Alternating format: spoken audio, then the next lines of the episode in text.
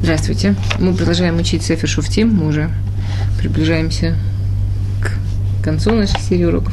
Сегодня девятый урок. И мы сегодня будем учить про э, Шимшона, про Шуфета Шимшона. А, история про Шимшона. Шимшон последний Шуфет, который приводится в Сефер Шуфтим. Он последний э, Шуфет классический, так сказать, э, в Сефер Шуфтим, он последний. А мы, Сефер Шмуэль начнется с э, преосвященника Или, который тоже выполнял функции Шуфета. И сам Шмуэль, а, Анави тоже выполнял функции Шуфета. Но вот такой Шуфет, который э, да, приведен в Сефер Шуфтим, Шимшон последний. И Шимшон тоже очень сильно отличается, история Шимшоне очень сильно отличается от всех предыдущих историй, с одной стороны, с другой стороны, она архетипична для предыдущих историй. Во-первых, написано так, да, когда начинается а, Перек Юд Гимл, 13-й Перек, Пасукалев, написано «Ваисфив убна Исраэля асот раба ине Ашем, Вейтнам Ашем баят плештим арбаим шана».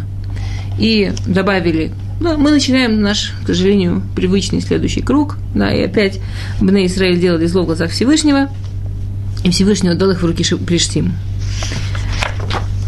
Теперь, когда Сефер Шуфтим будет описывать войны Шимшона, мы заметим несколько очень странных вещей. Первое – это вообще образ Шимшона. А, один из наиболее знаменитых и один из наиболее завращенных образов, который есть в мировой культуре из Танаха, это Шимшон, да, Самсон. История Самсона Длила, представление о героизме Шимшона, о мужественности, Шимшона. Я хочу сразу уточнить, мы не спорим, что Шимшон был великим героем. А, есть мидраж, который говорит, что за всю историю человечества э, было два действительных героя, у евреев Шимшон, у неевреев Галиат.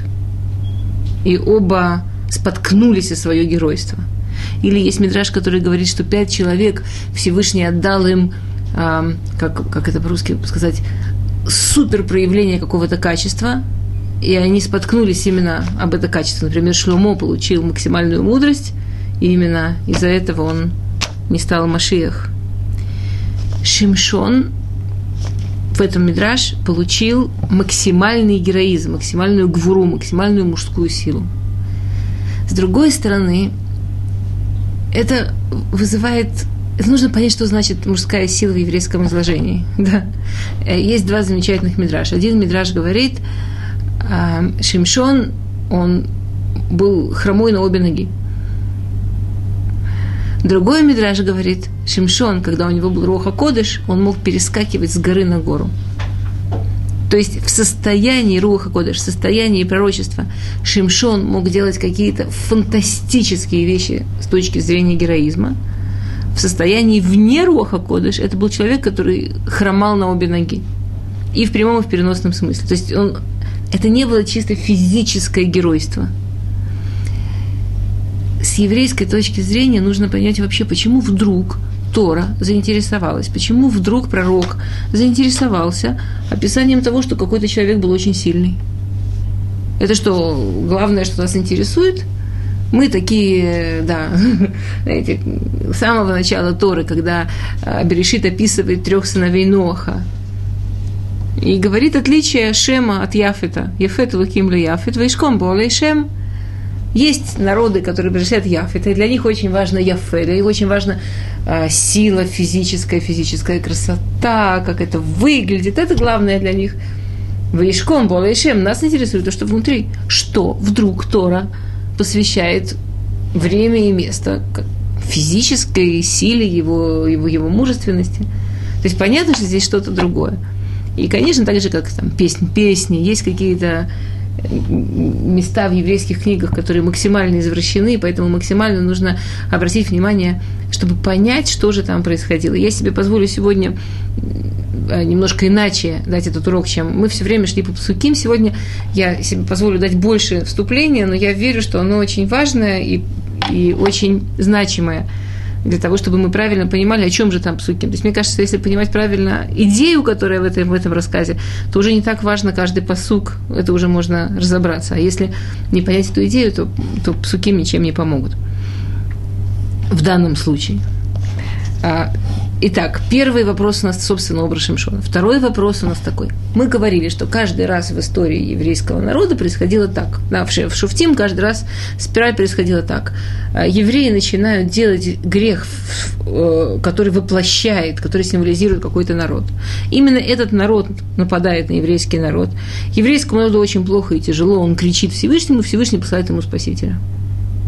И еврейский народ под предводительством Спасителя, Мушия, Спаситель, в прямом смысле, э, военачальника, да, который дал Всевышний с пророчеством, идет и побеждает вначале в себе, исправляет, побеждает то качество, которое его привело в это место, и потом уже и снаружи побеждает этот народ. И мы каждый раз видели этот круг. И когда, если вы помните, мы говорили на последнем уроке, что они начали делать шуву, но не закончили, и мы там разбирали с вами, наверное, полурока, как же это может быть, что Всевышний их спас, когда они только начали шуву и не закончили. И тут мы встречаемся с историей. Все, кто прочитали или прочитают историю про Шимшона, про Ким Евгиму Юдали, это, это, это редкая история, которой Тора дает сразу столько места и столько про Ким. Мы видим интересную вещь. Во-первых, мы нигде не видим, что евреи из-за Куйлешем – что евреи кричат и просят Всевышнего помощи. То есть 40 лет Плештим издеваются над евреями, 40 лет Плештим властвует над евреями, евреи так и не попросили помощи. Другими словами, это проблема, которую евреи переняли у Плештим. Это проблема, которая была у нас, у нашего народа, но которую символизирует Плештим. Она так устраивала еврейский народ – что из выбора избавиться от этой проблемы и освободиться от Плештим, или остаться с этой проблемой и остаться под Плештим, наш народ выбрал остаться под Плештим. И Всевышний посылает Шимшона как абсолютный подарок, как абсолютное спасение в совершенно необычной форме. Если все предыдущие круги мы видели армию, которую ведет начальник – Здесь мы видим одиночку, который в одиночку воюет со всем миром. Если во всех предыдущих мы видели еврейский народ, который объединяется вокруг своего спасителя, вокруг своего начальника, мы видим человека, которому приходится одновременно воевать с Плештим и одновременно играть в поддавки относительно еврейского народа, что они, не дай бог, ему не помогают. То есть мы видим совершенно перевернутую историю – для того, чтобы в этом разобраться, э, есть, если кто-то хочет источники, совершенно замечательная книжка, он написал Рав Головенцец, Сигвы Сиахба Навиим, Сефер Шуфтим, э, и почти пол книжки посвящено только вот этим вопросам, которые мы сейчас коротко описали. Это очень увлекательно. Я, конечно, смогу сейчас рассказать только э, там цит, какую-то сжатую идею, но, на мой взгляд, она очень базисная, и без нее невозможно вообще ничего поднять в истории с Шимшоном. Кто такие Плештим? Что же за грех они символизируют и что, и что они такое? А, первый раз мы встречаемся с Плештим в, в Прошат Ноах, в глава Ноах, в десятом пырке книги Берешит, когда описывается происхождение всех народов. И происхождение Плештим описывается так. Убней хам куш Мицраим фут Канаан, у Мицраим елит, там, перечисление, кого любит Мицраим, э, сыновья Хама, Куш, Мицраим, фут, это имена, да, и Мицраим, это старший сын Хама, кого, кого родил Мицраим, кого произвел он свет Мицраим, Веет Петрусим, Веет Сахлосим, Ашер Яцу, Мишам Плештим. Последние два народа, Веет Петрусим, Веет э, Хаслохсим, Ашер Яцу Мишам Плештим. А из них вышли Плештим. Что значит из них? Объясняет Раши на месте, что эти народы, у них была такая проблема. И это была реальная проблема. Мы знаем, что причиной потопа было несколько грехов. Один из основных грехов был разврат. Было не, нескромное поведение между мужчинами и женщинами. И это интересно, но мы видим из книги Берешит, что несмотря на то, что была еще одна причина, это плохое отношение между людьми вообще, не только в частности между мужчиной и женщинами, а, воровство, то есть вообще разные проявления Бендам Лахаверо между человеком и человеком.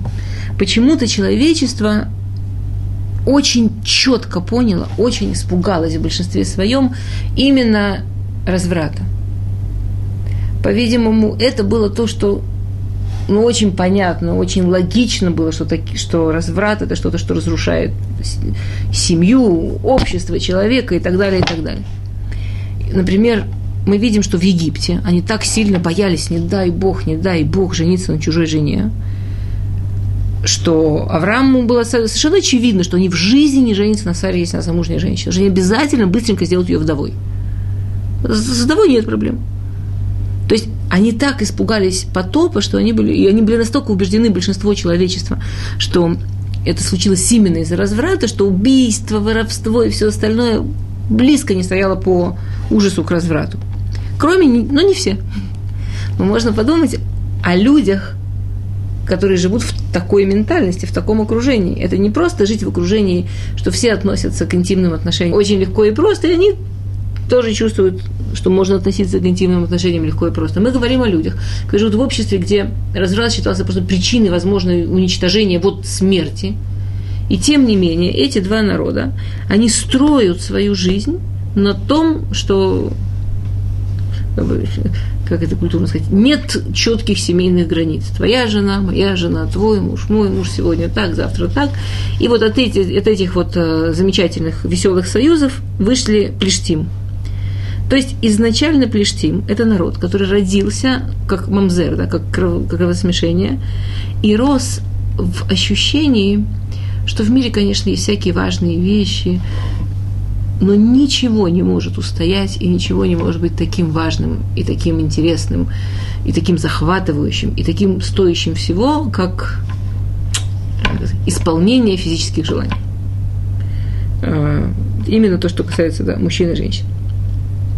И если мы посмотрим все, где мы встречаем в Танахе, Плештим потом, у нас нет много времени, я только приведу какие-то совсем яркие примеры. Например, Авимелах берет Сару, и Всевышний наказывает его тем, что у него закрываются все дырки в теле, у него, его семьи, то есть а, все половые дырки в теле. Тоже интересно подумать о намеке, почему именно это – и он говорит Всевышнему, я это сделал чистого сердца и с чистыми руками, я же не знал, что это жена. И он возвращает Аврааму Сару с подарками. И говорит Аврааму, Авраам, я не понимаю, ну почему? Почему ты нас-то обманываешь? Мы же не Египет жестокие люди. Это Египте убийцы, мы-то не убийцы. Пришли не убийцы, действительно. Они по-другому развлекаются. И Авраам говорит ему, Дараши приводит Мидраш, Авраам говорит ему знаменитую вещь, он говорит, когда человек новый приходит на место, что его спрашивают? Ты голодный, устал? Или что его спрашивают? А вот эта красавица, она твоя жена или как? То есть это ментальность народа Плештим. Первый вопрос, а это как она? это, это, это вперед?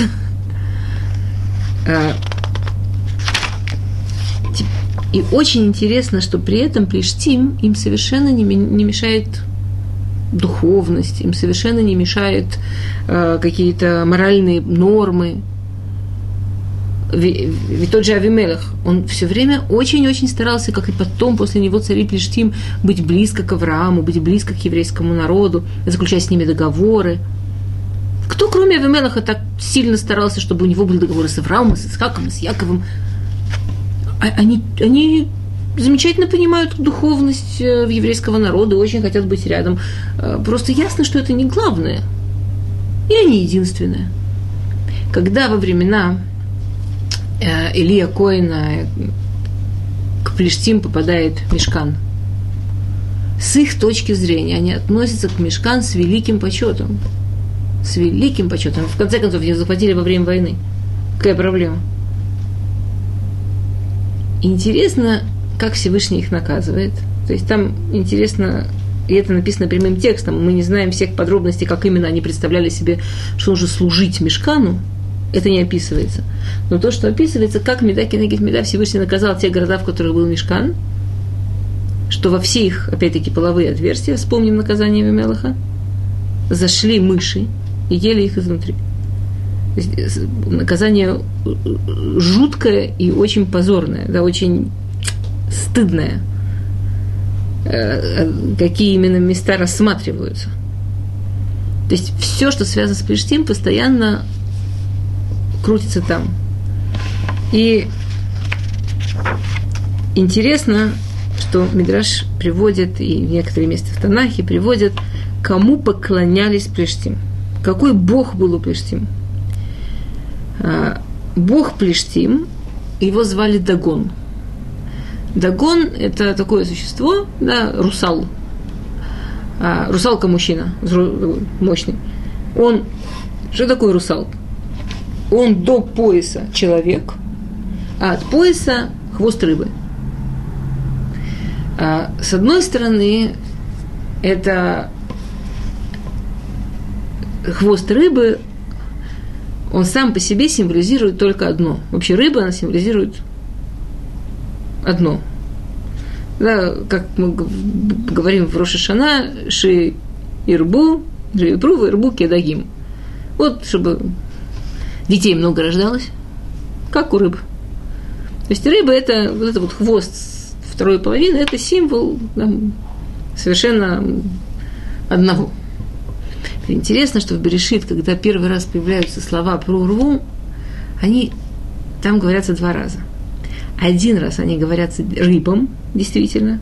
Вот то, что мы знаем, что все животные получили про урву, на самом деле это написано в Берешит рядом с рыбами, это говорится напрямую рыбам, а второй раз человеку. Спрашивают Мифаршим, зачем повторять два раза, если все живое – поскольку оно живое, получило заповедь про урву. Значит животные, рыбы, птицы, насекомые получили заповедь про урву? Они, не, они же не, не самые кошерные евреи, что если я думаю, так, все, заповедь, надо делать заповедь. То есть это так же, как а, мы получили, например, как а, человек получает удовольствие от жизни. Зачем Всевышний сделал так, что когда мы едим, нам вкусно? Или когда мы любим, нам приятно? есть необходимость. Необходимость на уровне создания, созидания. Если не будет появляться новое поколение, не будет жизни, не будет мира. Для того, чтобы животное захотело сделать то, что необходимо, животное по своей сути не хочет делать правильных вещей. Животное, оно делает то, что приятно. Поэтому Всевышний рядом с мецвой, рядом с базисной необходимостью ради мироздания, дал приятное ощущение. Ради приятного ощущения животное сделает то, что нужно. Поэтому Всевышний сказал про урву два раза, чтобы сказать, не обязательно оставаться животным. Не обязательно есть только шоколад, потому что только шоколад невкусно. Если я человек, я могу решить, что я хочу есть кошерно, я хочу есть здорово, я хочу есть то, что я считаю правильным есть. Потому что в еде есть духовность. И то, что Всевышний, кроме этого, дал мне подарок, что это вкусно, огромное ему спасибо. Но то, что это вкусно, это не главное, ради чего едят. Люди едят по миллиону разных причин, не только потому, что, чтобы кайфануть.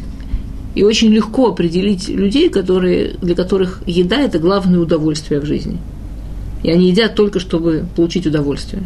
И живут только, чтобы получить вот это удовольствие. Еще легче людям упасть в это относительно прорву, относительно догона. Всевышний пишет про урву в Торе с самого начала два раза. Сказать, что смотри, можно как животное жить только ради вот этого удовольствия. Ну и уже по дороге получилось, что получилось, что получилось, что надо, то и получилось еще и там мальки поплыли. И можно понимать смысл того, что происходит. И рождение детей, и близость, и любовь, и все-все-все, что вложено Всевышним в понятие про урву, и быть благодарным тоже за подарок, который идет рядом с этим. Но это требует дисциплины, это требует головы, это требует души. Это требует того, чтобы, да, как, как, как мы говорим, что есть мелах Да, что есть царь. Человек может быть царь, и человек может быть ничтожество. Царь тот, у которого соединено, но мозг, сердце и печень, они, да, они соединены, они вместе, один человек, и они идут в таком порядке. И можно быть клюм, да, когда это наоборот или разъединено. Что говорили Плештим? Плештим верили в Дагона. Плештим говорили так. Человек – это две разные сущности. До пояса может быть сто раз человеком. Можешь думать, можешь стремиться, можешь властвовать. На самом деле на этом далеко не уйдешь.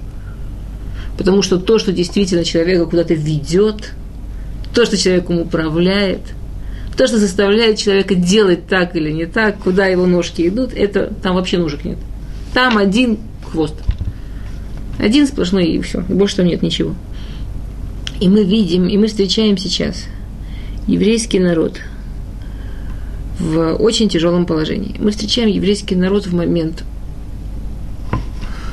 и мы говорили с самого начала, что это базисные грехи. И, к сожалению, они идут по развивающейся.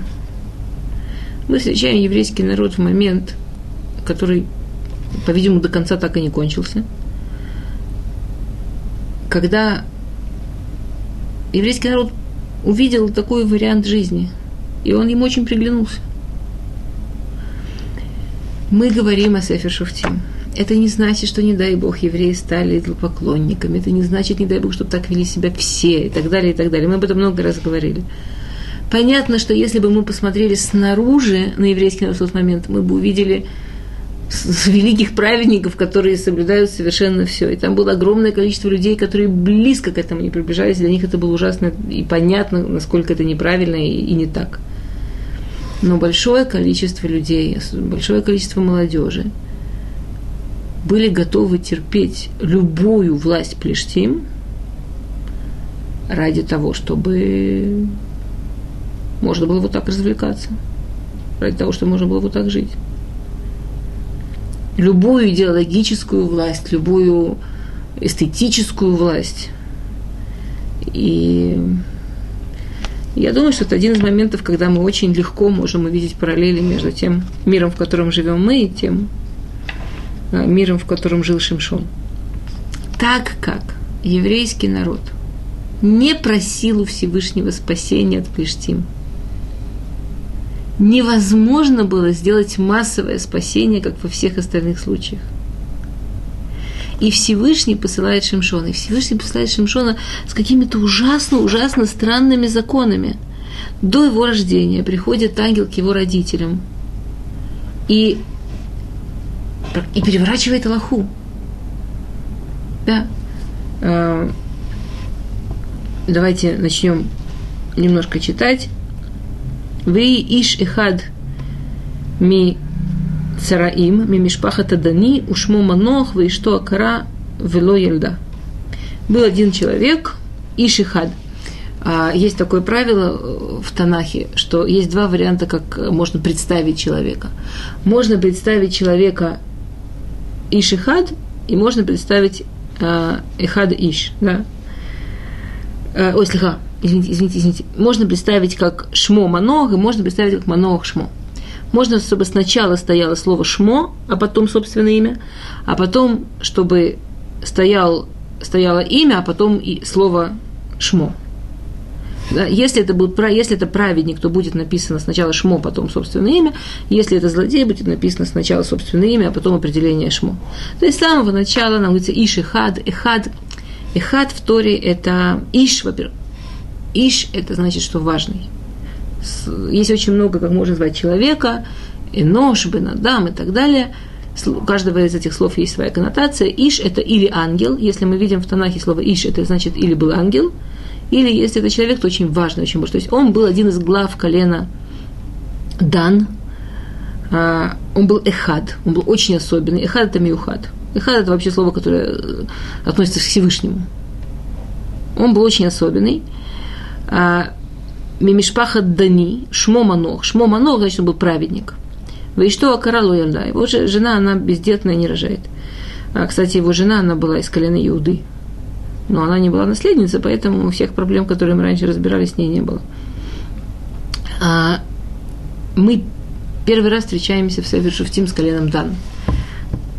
И понятно, что колено Дан в этом смысле, оно очень важное. Почему, почему Всевышний послал спасать еврейский народ человека именно из колена Дана? Есть очень много мифаршим по этому поводу, я хочу привести один. Мы все знаем, в чем был особенный тавкит, в чем была особенная работа колена Дана в пустыне. Евреи шли в порядке определенном, и колено Дан, как самое многочисленное, как самое большое, оно шло и подбирало тех, кто вывалился, тех, кто упал, тех, кто физически не смог, заболел, споткнулся, ошибся, согрешил, все что угодно, тех, кто упали из облаков. То есть евреи шли со всех сторон, снизу, со стороны, сверху, со всех сторон, окруженные Анеяковод, облаками такими чудесными, которые Всевышний их охранял. Были люди, которые выпадали из облаков. То есть еврейский народ шел в, внутри шхины, внутри защиты, внутри вот этой особенности связи еврейского народа и Всевышнего. И были люди, которые из этого выпадали по разным причинам. И, и сзади, вне облака, было готово или в конце облака, то есть, ну, но с постоянными выходами из облака, шло колено Дан, который взял на себя функцию Амеасеф, собирать всех, кто упал, собирать всех, кто отстал, собирать всех, кто не смог – и нести их на себе, и взять их под свою ответственность. И когда мы видим, что первый раз мы сталкиваемся с а, Шимшоном, теперь колено Дан упоминается в Танахе еще несколько раз. В колене Дан были и Хидим, которые, которых мы видим, что они делают грех а, разврата и, и грех идолопоклонства. И Яков это предвидит и дает колену Дан знак змеи, что это не самое симпатичное животное, не, не, не самое сладенькое, не самое кошерное, даже не лев да, э, да, даже не осел, который трудяга. То есть э, Яков Авину предупреждает Дана, что ребята, у вас есть что-то такое в вашей природе, что так же, как вы готовы ради еврейского народа, ради общества рискнуть, и у вас есть силы выйти за Ананея Кавод, за облака славы, чтобы подобрать упавших, но также у вас есть те же самые силы, они, вот эта вот тонкость, эта пограничность, они делают вас рисковыми со змеей, да, с Ецерара, делают вас рисковыми, что вы можете и, не дай Бог, упасть, не дай Бог, свалиться. И это точно тот человек, которого Всевышний ставит подобрать еврейский народ назад в Ананея Кавод – Ваира Малах Хашем Эль Хаиша, в Йомер Леда, и Малах Хашем он показывается женщине. Теперь мы знаем эту известную историю, что в этой семье жена, она была очень э, э, ведущая, да, очень, очень, очень особенная женщина, э, до такой степени, что когда она позвала мужа, написано, что муж пошел за ней – Велах Маноха Харей что? И на это говорят Мифаршим, он был Амарыч. Несмотря на всю его величину, место, которое он занимал в доме, что он э, шел за женой, что он не брал на себя больше функции э, лидера, он, это, это, это, его, это его снизило. Если мы посмотрим наоборот немножечко историю про двору. При этом да, Слиланит, жена Маноха, она была очень большая праведница, она, конечно, давала огромное место мужу, и то, что мы сейчас говорим, то, что мы видим, это, это, это если это рассматривать через телескоп, а не через увеличительное стекло.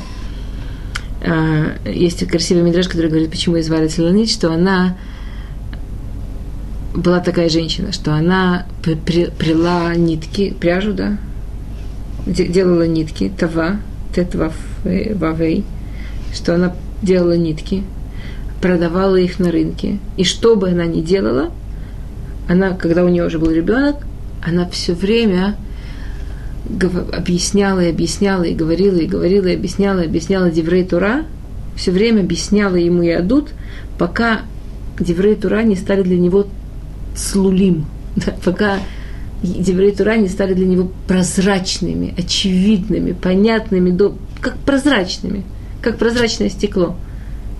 Да, и это ее имя Славонит. А, и она первая, кому показывается Малах Хашем, и она получает пророчество, что у нее будет сын, и рядом с этим пророчеством идет какая-то очень интересная информация. А, есть в Торе понятие Назир. В Торе есть понятие Назир. Понятие Назир из Торы это настолько не похоже на понятие монах из всех остальных э, религий, что необходимо объяснить. Назир из Торы – это человек, который или увидев кого-то, кто сделал грех, например, э, в основном сота, что кто-то, кто изменил, или кто-то, кто повел себя вот в семейной жизни очень неправильно, от страха, что это когда мы видим что-то нечистое, мы можем возмущаться, и мы можем говорить «фу», и мы можем говорить «какой кошмар», но на самом деле это все равно на нас действует, и все равно в каком-то месте заходит человеку в душу таким червячком «О, он это сделал, значит, нормально. Сделал, значит, возможно. Есть такая реальность. Есть так... Нормально, может быть такое. И человек, который это почувствовал, и он настолько не хочет, чтобы у него это оставалось, он может принять назирут. Или человек, который просто увидел в себе какие-то очень отрицательные качества, как гордыня, как самолюбование, те самые, которые приводят человека, э, эгоцентризм какой-то очень сильный, те самые, которые приводят человека к таким ошибкам, к таким грехам, он может принять тоже на себя назирут, Назирут принимают максимум на месяц. Нет возможности никакой, нет второго варианта принять Назирут на жизнь. Назирут принимают максимум на месяц. И Назирут заключается в том, что человек а, не пьет вино и не стрижет волосы. Так как э, в Торе и в большинстве моментов в истории человечества ухоженный человек, постриженный, ухоженный, это хорошо, а не причесанные, не ухоженные, не стриженные, это неаккуратно и плохо, то для человека, у которого есть такая эгоцентричность или, такая, или какое-то там стремление к тому, чтобы нравиться и так далее, чрезмерное, месяц тренироваться в том, чтобы не давать своей внешности ведущее место, и это очень помогало самодисциплине, научиться держать себя в руках, правильно поставить приоритеты и так далее единственный случай. То есть мы видим две вещи. Первое, назирут только на месяц, и второе, только выбор. То есть сам человек для себя выбирает. Здесь мы видим единственный случай. И это говорит ангел, потому что ни одна мама не может придумать себе, что она решит для ребенка его судьбу. Это, знаете, как это анекдот, что еврейская мама смотрит на своих деток и говорит, так, ну понятно, один великий музыкант, другой великий математик. Кто будет кто? Понятно, что нет, нет такого, что мама может решить для ребенка даже вещь, которую она думает, что это фантастическая святость, и она хочет, чтобы он был такой особенный. Есть дорога Торы. Все идут по дороге Торы. Если человек захочет потом сам что-то для себя сделать, он сам это сделает. Мы не можем своих детей заставлять. А, и, понимаете, я не говорю о соблюдении митцвот обычном, да? мы говорим о каких-то таких особенных вещах. А здесь мы видим, что Малах говорит, ангел говорит а, маме Шимшона, что еще до рождения Шимшона, как только она забеременеет, она должна прекратить пить вино и есть, более того, тут есть добавка, которой нет обычных назиров, что она не, может есть таме. Ну, что значит таме? Понимаешь, не имеется в виду кошерное. Никто не может есть не кошерное. Таме это как коин – Коэн в Бейт Мигдаш, да, он мог есть только еду, э, которая теура, то есть мясо только, которое э, курбанот. Мясо только от курбанот. Или, или растительную пищу. И это еда, которая очень высокой степени святости. Это не просто кошерная, это еда очень высокой степени святости. И вдруг Малах говорит ей, это вообще женщины, это вообще не было принято совершенно, это только Куаним делали – и вдруг Малах говорит ей, что когда ты будешь беременна, должна взять вот такие на себя особенные правила, потому что ты родишь э, сына, и когда как только ты его родишь с рождения, никогда его не стриги, киназир луким и анар мина бетен в уехеле ушет Исраэль пиштим. То есть это единственный случай в Танахе, того, что называется Назир Улам, вечный Назир. Шимшон – это человек, которого не было выбора, быть Назир или не быть Назир. Его мама приняла особенные правила намного больше, чем просто Назирут еще, когда была беременная. Зачем? Ну, не действительно же, чтобы... Что... В конце истории Шимшоном есть эта знаменитая история с Длилой, э, сюжет, который потом переворачивался и крутился, наверное, во всех сказках всех возможных народов, где твоя сила. И сегодня это тяжело читать после того, как мы с детства привыкли к пониманию, где твоя сила, чуть ли не да, всякие там мифические персонажи. И он ей говорит всякие глупости, глупости, пока не говорит в моих волосах, она стрижет ему волосы, действительно он теряет силу. Что это? Что это? Что действительно Назирут это тоже давало ему силу? Причем тут волосы?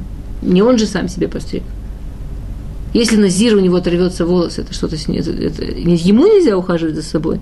Она же не то, что там модельную стрижку ему сделала по его просьбе.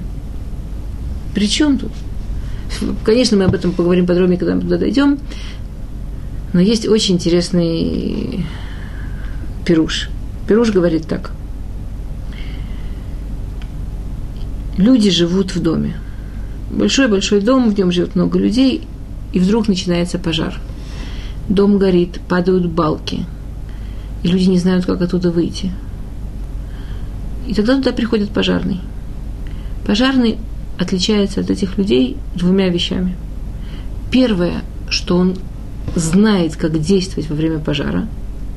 Он специально к этому готовился, он специально этому учился, он специально тренировался. И второе, что у него есть специальная одежда. У пожарника обязана быть специальная одежда. Потому что сколько бы он ни знал, если у него нет чего-то дополнительного, что его защищает, ему не справиться – человек должен перейти по тоненькой, тоненькой, тоненькой деревяшке над пропастью. Ему нужно две вещи. Ему нужно уметь это делать, и ему нужно что-то, чтобы держать баланс.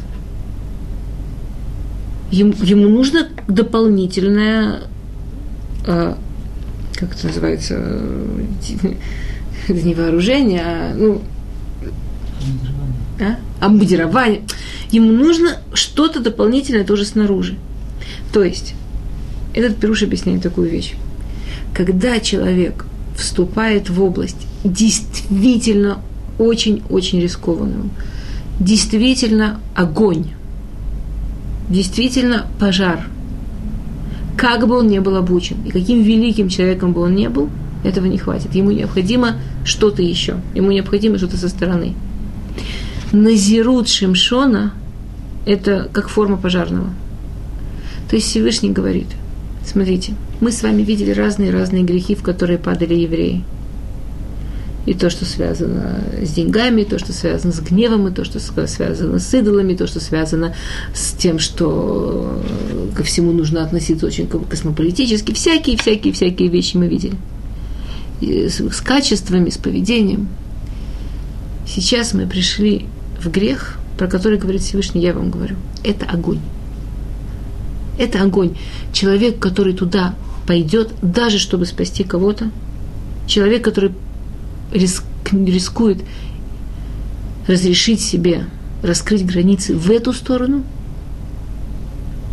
это пожар, там балки падают. И даже если ты уверен, что ты фантастически обучен, как в такой ситуации себя вести, нужна еще форма, нужна еще какая-то огромная помощь со стороны. Какая? Ну, смотри, Шимшон, например, с до рождения мама взяла на себя всякие-всякие особенные вещи. Он всю жизнь был Назирулам, единственный в истории. Вот он не справился. И даже он не справился. И даже он в каком-то месте в этом споткнулся.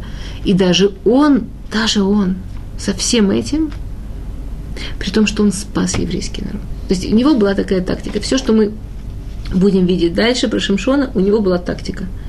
А, и эта тактика много раз повторена в рассказе Шимшона. Китана Умивакеш. Он знал, что из-за того, что еврейский народ не сделал чуву, из-за того, что еврейский народ не попросил помощи у Всевышнего. Если Плештим нападут на народ как народ, никакой сия Дишмай на не будет. Будет сумасшедшее количество погибших, невозможно будет ничего сделать. Его единственная дорога была, это то, что называется Милхемет Яхид. Есть частный человек. Частный человек Шамшон. У него есть какие-то личные, вообще не от лица еврейского народа. Причем это еврейский народ. У него есть личные проблемы с конкретными плештим, но он обидчивый. И когда его обижает вот этот плешти, он обижается на все это место. Скажем, на весь город. Или на всю область. Ну, обидчивый он. Плештим. Как все народы, э, которые ну вот как Ишмаэля, например, да, как прародитель арабов в Торе называют Пер и Адам, дикий человек, человек ближе к животному. Все народы, которые перы, все народы, которые живут страстями, эмоциями, считают это очень-очень важным, очень-очень классным. Если мы посмотрим, у всех этих народов очень в почете виндеты, кровавые мести, семейные такие, ну, ну, приятно, эмоции, да, всегда это рядом идет. Они это понимают. Логику, дипломатию, пусть-муси слабак.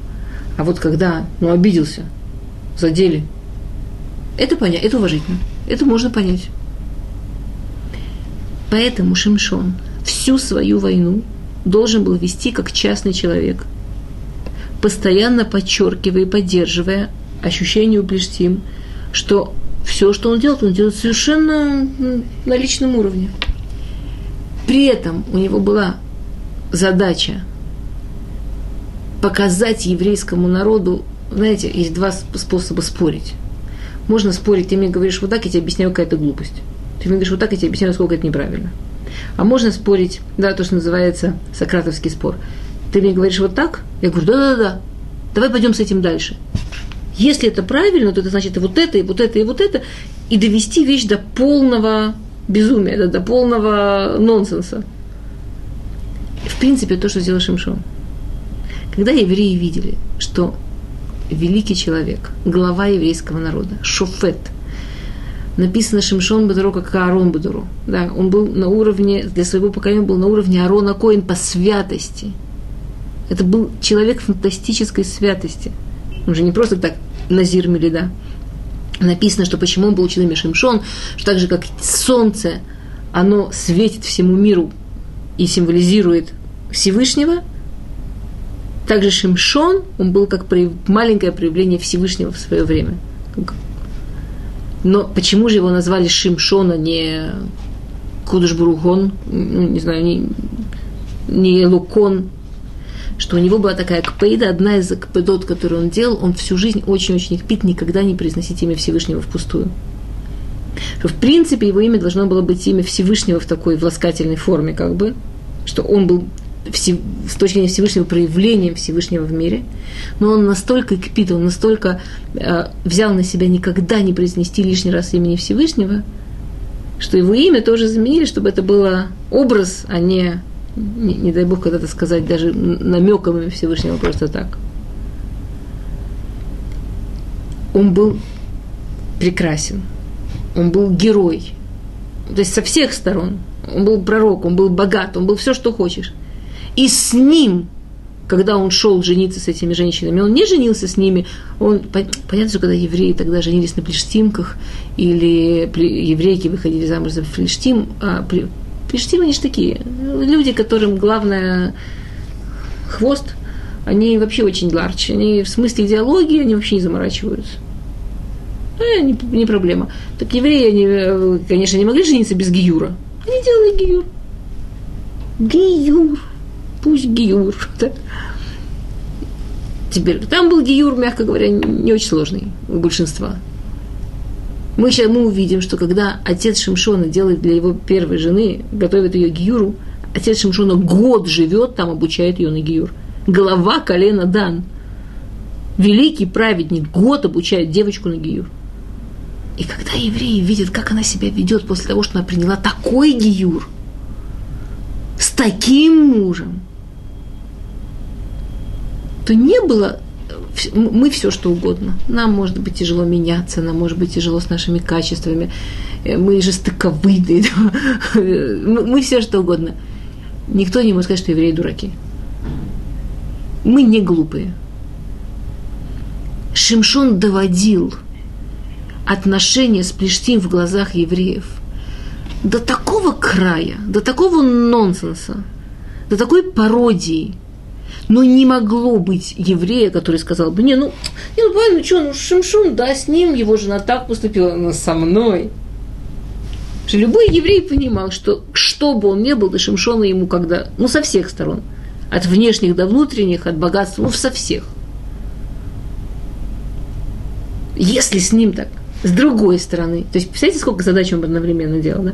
С другой стороны, ему нужно было просто выработать в Плештим. Ну, Плештим, да, мы уже договорились, они такие простые, они... Э, человек постоянно, всю свою жизнь выбирает очень простой выбор. Быть животным или быть человеком. То есть любой человек, любой из нас, он где-то находится напрямую между животным и человеком. Ну, мы плаваем, понятно, в разные моменты жизни или в разных проявлениях себя. Но, в принципе, в общем, это и есть такая большая человеческая задача – быть как можно меньше животным и как можно больше человеком. Это то, что говорит Мидраш, когда Мидраш э, говорит на Асе Адам, да, есть разные Мидрашим, которые объясняют, что значит на Асе Адам, почему Всевышний сказал на Асе Адам во множественном числе, да, есть и один из, один из Мидрашим говорит Леми Амар, Лемалахим Амар, и один из э, Мидрашим говорит Лахайот Амар, животным сказал сделаем человека. Объясняют Мифашим, что Всевышний как бы взял тхунот всех животных, засунул в человека, а человек должен из этого лепить человека. Да, то, что, а уже человек решает, быть ли ему человеком. Поэтому Шульханарух так начинается. Кицу Шульханарух начинается. В Язке, да, будь сильным, как Намер, да, как, э, как кто, тигр, тигр будь сильным, как тигр, чтобы встать утром, потому что одеяло будет теплое зимой, и еще длинный день летом. Даже чтобы встать с постели, нам нужно тигра укротить. Это, это серьезная работа, это не смешно. Ну, в общем-то, это теперь есть какая-то ментальность. Есть ментальность, которая считает, что быть животным это вау. Вот это оно. Главное делать, что хочешь. Главное – полная свобода, полная свобода. Никаких ограничений. Человек живет, чтобы получать удовольствие. Это смысл. Получает удовольствие, ну, чтобы получать удовольствие. То есть смысл еды – шоколадка, смысл жизни – удовольствие. И ничего больше нет. То есть вот как, как животное – у животного нет абстрактного мышления, у животного нет исторической памяти. Животное не может увидеть дальше. Животное реально живет, чтобы получить удовольствие. Так Всевышний вложил животному на каждом шагу определенное удовольствие, чтобы прожило. И человек может схватиться за эти удовольствия, как вот за такие замечательные держалки, и ползти по жизни, приближаясь к чудному образу полной раскрепощенности – полной неограниченности. Ну, вот как нормальное животное. Да. Быть человеком. Это, это идти по горке наверх, это сложно, это куча границ, это, это правила, это умение их понять, принять, это часто умение их создать.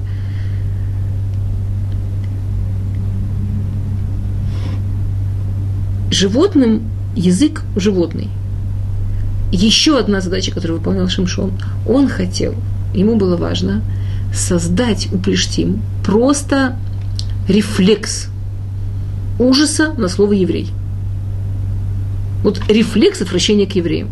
Ну, как бы одно из двух. Или евреи все-таки врубятся, что не надо с ними дело иметь. Или Плештим так перепугаются, что сами не захотят с евреями дело иметь. Или и то, и то. И, и, это, и это все он добился сам этот, если пользоваться языком этого, этого комментария, сам этот великий пожарный в этом огне сгорел. Он был придавлен своей балкой. но он спас всех. Говорит Мидра, что так же, как Плештим боялись Шимшона 20 лет при его жизни, они еще 20 лет его боялись после смерти. Это животное, нормальный инстинкт. Они также еще 20 лет боялись его после смерти. Еще 20 лет после смерти Шимшона Плештим к Израилю близко не приближались. Никаких тебе войн, никаких тебе проблем, никаких тебе женитьбы, никаких тебе вообще не разговоров. С тобой женишься, а ты потом город уничтожишь. Знаем мы вас, евреев. И это была идея Шимшона, и это то, что он смог сделать. И это был единственный выход в такой ситуации, когда евреям Хофицхайм по этому поводу рассказывал э, такой машаль, что как-то в одном э, полицейском участке э, к утру набралось огромное количество вытрезвителей пьяных. И полицейский такой был, видимо, психолог, он решил, что он сделает для этих алкоголиков, которые только-только пришли в себя с утра, похмельные, но уже не пьяные, такой урок наглядный. Не просто все время им говорить, говорить, а что-то, чтобы вот они увидели, поняли, убедились, что очень плохо быть пьяными. И он взял эту свою команду алкоголиков, привел к самому грязному рву, в котором в самой-самой жуткой грязи, рядом со свиньями, в, э, в отбросах, и, в общем, в жуткой воне, в ужасном состоянии, валялось несколько пьяных людей. И он их привел и показал. Вот смотрите, вот посмотрите, до чего человек может дойти. Он надеялся, что они посмотрят и скажут, ой, ужас какой, я такой же, когда я себя не помню, я не, ужас, фу, гадость, больше близко вообще к этому не подойду. И он видит, что они так спокойно это смотрят большинство. А один отреагировал. Из всей этой его группы один отреагировал. Его просто трясти начало, его как дрожь начала пить. Он смотрит на своего начальника и говорит, начальник, можно я, я хочу у него что-то спросить. Я хочу этого человека что-то спросить, можно? Начальник думает, сработало, получилось, сейчас все услышишь. Говорит, давай. И он спускается в эту канаву. И он залезает во всю эту грязь, начинает трясти спящего там алкоголика. И когда алкоголик с трудом протирает глаза, он говорит, скажи мне, скажи, где ты взял такую шикарную водку? Шимшон должен был помогать еврейскому народу в положении, когда еврейский народ не хотел помогать себе. Когда еврейский народ очень любил находиться в той грязи, в которой он находился. Поэтому задача Шимшона, она была настолько многогранна, настолько... И каждый шаг, каждое действие Шимшона, которое он делал, оно было подчинено только этому. Он шел меж... над пропастью по тонкой леске. Он должен был бить одновременно во столько целей и при этом настолько пользоваться своими ощущениями, своими чувствами. Ты не можешь с животными на одной логике.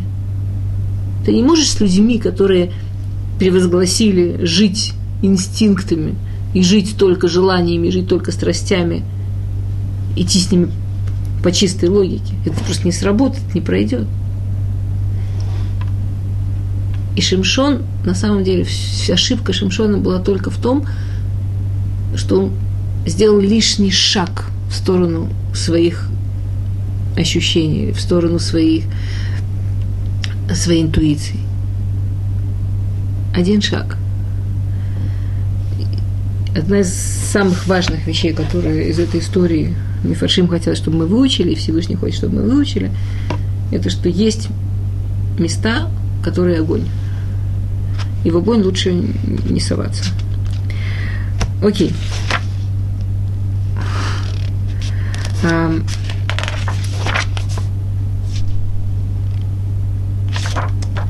То, то есть относить, относительно образа Шимшона мы договорились, что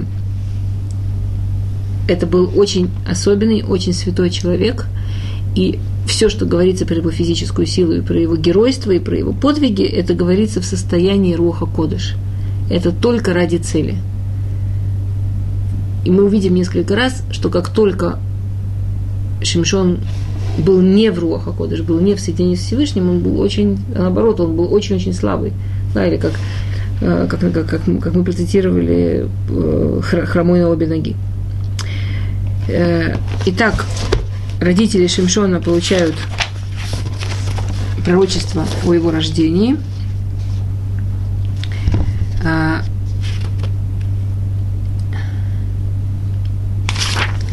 и он вырастает, когда он стал молодым человеком, то очень быстро он стал главой народа. То есть можно себе представить уровень, уровень гениальности, уровень знаний. А, и он знал да, свое предназначение, он знал, зачем он, а, зачем, что он именно должен делать и зачем, и он начинает это делать. И первая история – это Э, в Переке Юдалит. Я, я извиняюсь, я перескакиваю, у нас сейчас осталось несколько минут, и еще осталось три урока, у нас еще, кроме Шимшона, две большие темы, поэтому я немножко спешу. А, Веерад Шимшон Тимна, Вейре Иша, Бетимна, Мибнот Плештим.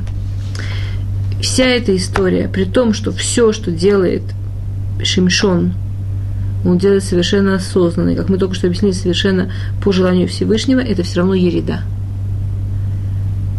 А, то, что пожарный идет спасать людей, он все равно заходит в огонь, он заходит в опасное место, он заходит в место, в котором нет ничего хорошего. Ну, просто он обязан это делать, ему это, его не, это, это необходимо. Откуда мы знаем, что когда родители спрашивают, да, написано «Лоиду кими ашеми», это был, он получил свой тавкид, свою работу в пророчестве, он точно знал, что, что делает это Всевышнего. И он увидел эту женщину, он почувствовал, что именно эта женщина, та, с которой он может, через которую он может начать э, действовать на Плештим, это не значит, что Шимшон изначально знал, что она погибнет, или что она будет, она ему изменит, или все эти истории. Когда Шимшон женился, все женщины, с которыми он женился, кроме Далилы, Далила это вообще отдельная история. Далила это вообще совершенно очень, очень мощная, абсолютно отдельная история. Тут мы поговорим в следующий раз. Он действительно собирался делать семью. Он действительно приближал этих женщин по-настоящему, они делали настоящий гюр, и он действительно, это было для того, что он считал, что он сможет задевать Плештим как часть их семьи, что он войдет к Плештим и сможет изнутри, или как человек, который уже живет с Плештим и уже, например, торгует его, обманул и так далее, и так далее. Э, понятно, что когда ты уже живешь там, у тебя есть огромное количество возможностей развернуться. Но это не было, что он хотел использовать этих женщин абсолютно хладнокровно и рисковать их жизнью. И мы видим, что кроме этой первой, не, не, он, он так отреагировал на то, что ее на то, что, с ней, на то, что ей навредили, на то, что ее убили, что больше никто никогда не тронул ни одну женщину, с которой ну, всего их было три, на самом деле, это не то, что такое большое количество, но никто никогда больше не дотронулись ни, ни до одной женщины, которая была связана с Шимшом. А, родитель, реакция родителей Шимшона, можно, все семьи, которые пережили, что ребенок, еврейские семьи, в которых ребенок объявил, что собирается жениться на Горе, да, она не евреи. Я думаю, так всю историю еврейского народа и реагировали очень похоже на то, как отреагировали родители Шимшона. Теперь вы представляете себе, на самом деле, это, конечно, реакция родителей Шимшона, это нужно себе представить герои, ну, вообще, э, маме говорит ангел, мама говорит, я не могу это одна слышать, приводит папу. Ангел является и маме, и папе. И они уверены, что если же человек увидел ангела, это смерть, они остаются в живых, они приносят жертвы, что это вообще такое. Им говорят, у вас родится особенный, особенный, особенный ребенок, нужно к этому готовиться, к, к заслуге родить такого ребенка. Нужно всегда его, его готовить, какой он, да. И вот этот особенный ребенок вырастает действительно особенный. Становится уже в юности шуфетом, главой народа. Представляете, да? И вот этот вот особенный, особенный, особенный, замечательный, во всем соответствующий, все воплотивший, приходит и говорит, «Э, я тут, Иша Раити Бнот Плештим, я тут а, был в, в Палестине, увидел там одну палестимлянку, возьмите мне ее в жены. Ну и вообще, конечно, вместо того, чтобы там упасть в обморок, ударить его сковородкой по голове, ну не знаю, как-то адекватно отреагировать, они, конечно, очень сдержанные, они, они ему говорят то, что часто говорят, чтобы, не дай бог, нам не знать мяса рода, нам не знать такой беды, они говорят, что часто говорят родители в такой ситуации, а эйн бнота хиха бы холя ми, эйн иша, киата улех лакахат ишами плештим. Что все, уже еврейских девочек в этом мире не осталось, во всем еврейском народе нет ни одной девочки, чтобы тебе понравилось, тебе обязательно из Плештим. Такая очень классическая, к сожалению, реакция. К сожалению, что такие ситуации происходят. А, в Йомар Шимшон и Рави от Такахли Кии Шарабейнай. Шимшон говорит отцу, возьми ее, она прямая в моих глазах. Для отца это была трагедия. Он, в Авива ему Лоеду, они не поняли Кими Ашеми, что это от пророчества. Веки, а вот это вот самые главные слова, которые ключ ко всему, что там происходит, ки теана умивакеш миплештим. Что он ищет, как начать личную войну, как зацепиться с плештим. То, без у нас кончилось время а, урока, без Раташем в следующий раз мы должны будем продолжить и закончить историю Шимшона.